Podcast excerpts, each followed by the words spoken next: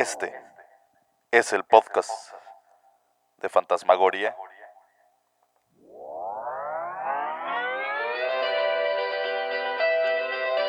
Psicológica. Bienvenidos.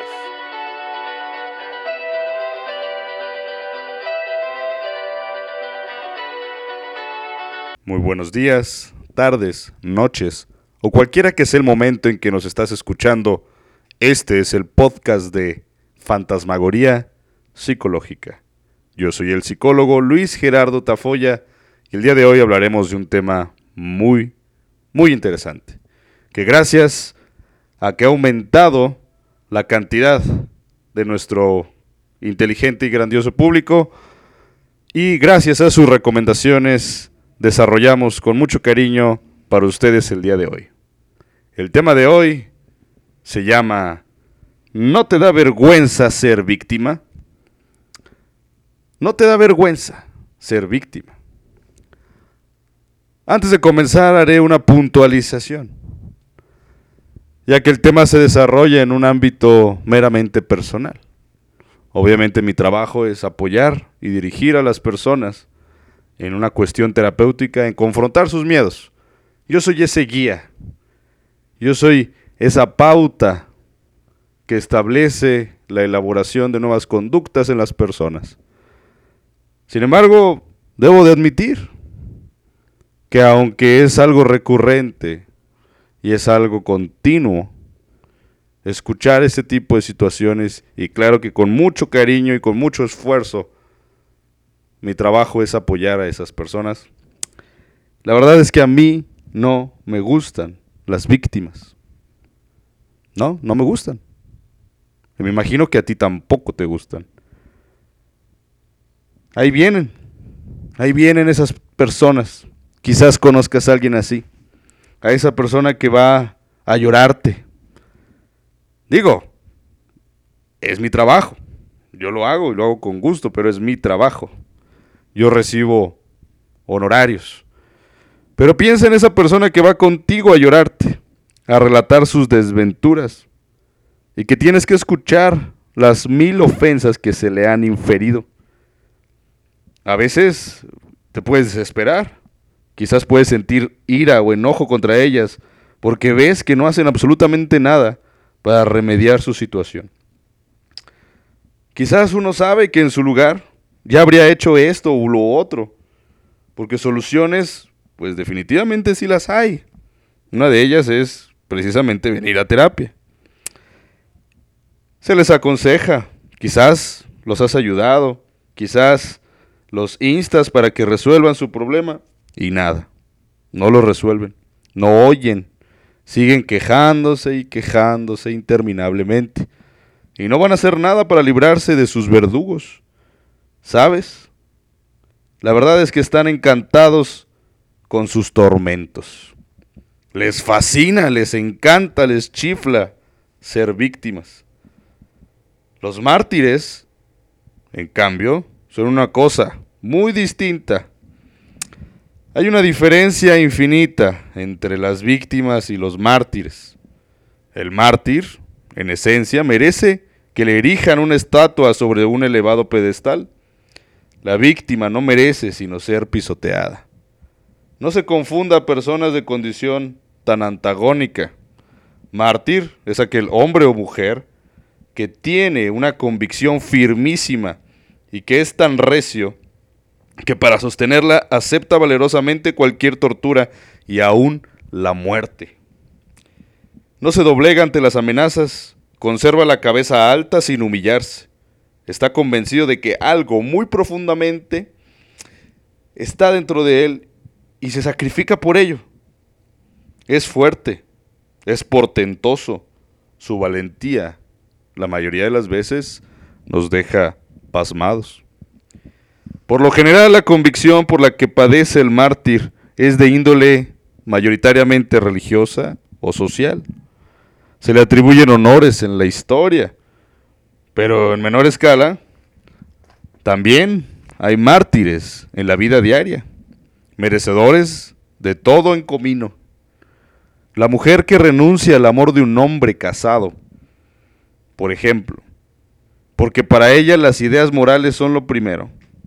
O el hombre cargado de hijos con miles de trabajos y que logra mantenerlos, aunque sea muy pobremente, muy encarecidamente, y que sin embargo no acepta un negocio fraudulento, prefiriendo seguir en su calvario de trabajo y quizás hasta miseria, pero no se doblega.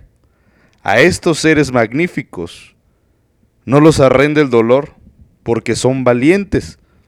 Nadie osaría ofender su dignidad complaciéndolos o compadeciéndolos, porque lo provocan en, en nosotros, provocan esa sincera estimación al hacernos pensar que tal vez nosotros no podríamos haber hecho lo que ellos, y eso es donde brota la admiración.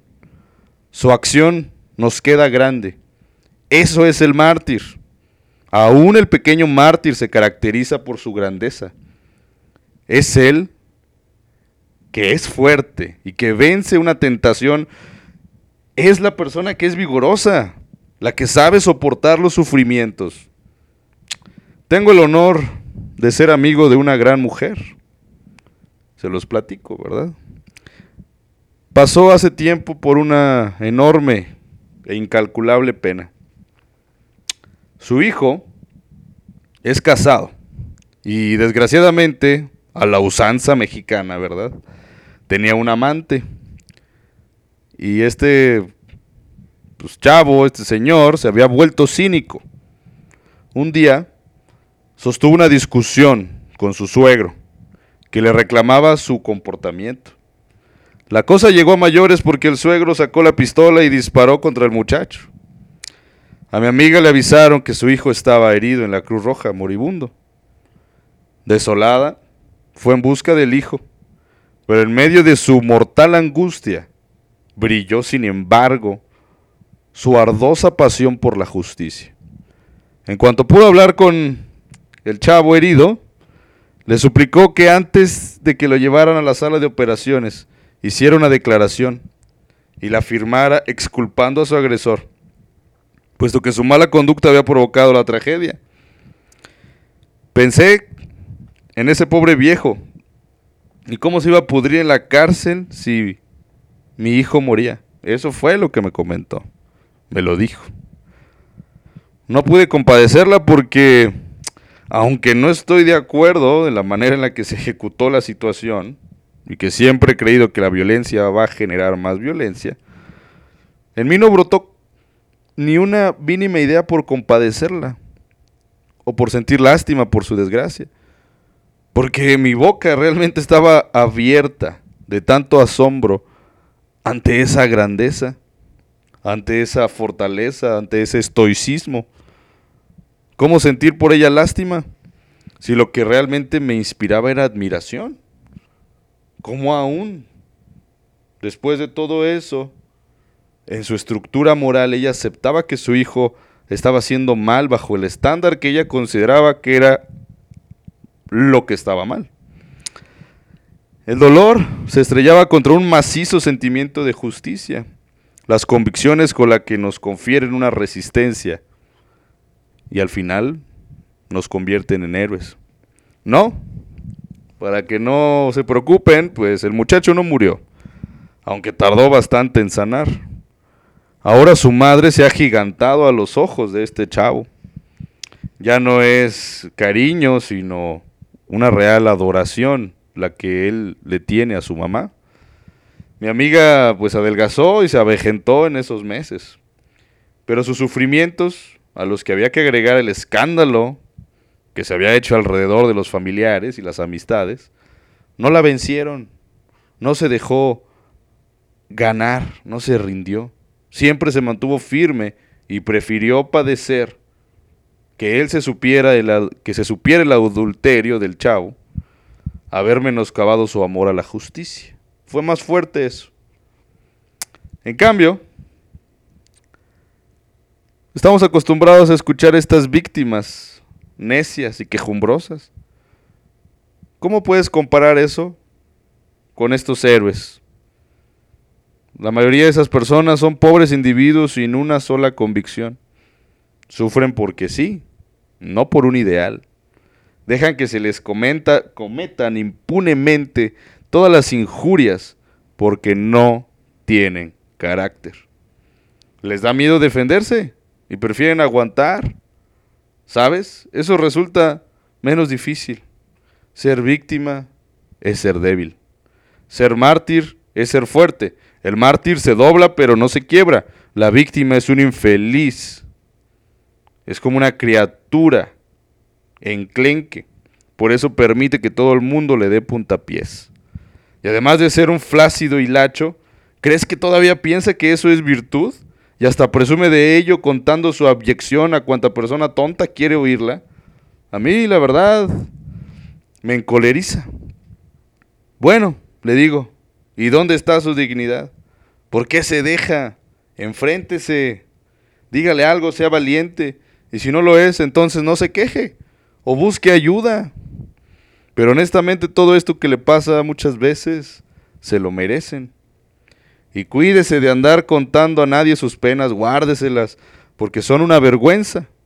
Debería ruborizarse de que alguien sepa que permite que se le explote o se le ofenda la dignidad sin levantar ni un dedo. Dan ganas de agregar. Me cae mejor su verdugo que usted, pues usted parece que no es un ser humano. Se porta más como un perro pero ni siquiera llega usted a perro porque un perro por lo menos enseña los colmillos y muerde, o al menos corre para librarse de quien le ataca, mientras que usted se queda ahí, pasmado, con pancita arriba, permitiendo que todo mundo lo pisotee. La esposa, por ejemplo, se lamenta llorosa de que su marido la maltrata, de que sus hijos le quitan y no le dan, y por encima de eso le insultan el esposo, de seguro feminoide, de seguro machista, miserable, se duele de que tiene que trabajar doble turno porque su mujer es muy gastadora y de que lo humilla haciéndolo creer que es un don nadie. Otro se desespera porque el jefe asciende a todo el mundo menos a él. Bueno, que exija sus derechos. Un muchacho de 22 o 23 años nos cuenta que su madre histérica se le viene encima y hasta lo abofetea. Uy, cuántas víctimas. Quiero decir, cuántos cobardes. Temen que les irá peor si se enfrentan por puro miedo. Puro miedo. Y uno tiene que arriesgarse. El valiente se juega el todo por el todo, aunque con ello le vaya peor, se aguanta y salva su dignidad. Esta es la clave hay que meterse una enorme palabra en la cabeza. Dignidad. Dignidad. Quien lo haga deja de ser víctima y se transforma en triunfador o en mártir. Ambas cosas muy nobles. Ya no andarán arrastrándose por los suelos como gusanos. La dignidad nos levanta para que alcancemos la estatura de seres humanos. Tal es la receta, la repito, dignidad. Pero no. A la víctima le encanta rebajarse y allí anda exponiendo su indignidad, indignidad a los ojos de todos. Aspira solo a causar lástima. Lástima significa desprecio. Y lo consigue, ¿sí? Causa lástima a cierto tipo de gente, exactamente aquella que tiene igual carácter y que por tanto puede proyectarse poniéndose en su lugar, identificándose con la víctima. Pero a las personas dignas no nos mueve a compasión sino cólera. Cuánto disgusto provocan estos lamentos. Cuánto desprecio su vileza. Merece que donde quiera la posterguen, exploten y humillen. La víctima es sumisa por fuera, mas por dentro está rabiosa, mas por dentro está enojada. La víctima odia, no es buena. Los cobardes, por el solo hecho de serlo, son malos. Del miedoso puede esperarse todas las traiciones. También suelen sufrir con la cabeza baja la humillación que les infiere el que está arriba y desquitarse a lo cobarde con el que está abajo. El empleador inferior con su hijo, la criada o hasta el perro le tocan. Deben conocer a alguien así, que le hace algo a alguien más y por no enfrentarse desquita con la persona más débil que encuentra, sobre todo con los niños que nada merecen de esa violencia. Les digo que las víctimas son malas. Esos falsos mártires sufren porque quieren. Andan buscando su verdugo. En cuanto lo encuentran, no vuelven a separarse de él. Es un impulso del subconsciente que les pide ser castigados, ya por causa de un complejo de culpa o de una culpa real y consciente. Por eso es que andan allí donde se les tortura. Sin verdugo se sentirán desgraciadísimos. Les gusta que los maltraten. En algunos casos se trata de personas que no valen nada y que para hacerse notar, para que se fijen en ellas o para que las estimen sus hijos, se procuran pesares que interesen a los demás. No le sigamos el juego. Dijimos que la víctima se curaría si aprendiera lo que es la dignidad. Seguramente han oído hablar de Mahatma Gandhi, ese héroe santo que consiguió la independencia de la India. Pues lo que propuso fue eso, que su pueblo no se envileciera soportando las discriminaciones de los ingleses. Para él los británicos no tenían tanta culpa como los hindúes, que todo lo aguantaban. Los hindúes aguantaban de todo, hasta mordían literalmente el polvo. Dignidad, les gritaba Gandhi. Y así los levantó. Su lucha fue pacífica y cortés, porque tampoco hubiera permitido que fuera ofendida la dignidad de los ingleses. La persona digna no se rebaja ante quien desea pisotearla, se yergue. No importa que en vez de pisarla hasta la maten, primero que nada está la dignidad. Los británicos en cierta ocasión, aprovechándose la dejadez de los hindúes, aumentaron arbitrariamente los impuestos a los campesinos. Gandhi los arengó. No paguéis los impuestos, no importa que vayas, vayáis a exponernos o que nos quiten las tierras, a que os encarcelen o a que os azoten. Tal vez a que os ajusticien quizás.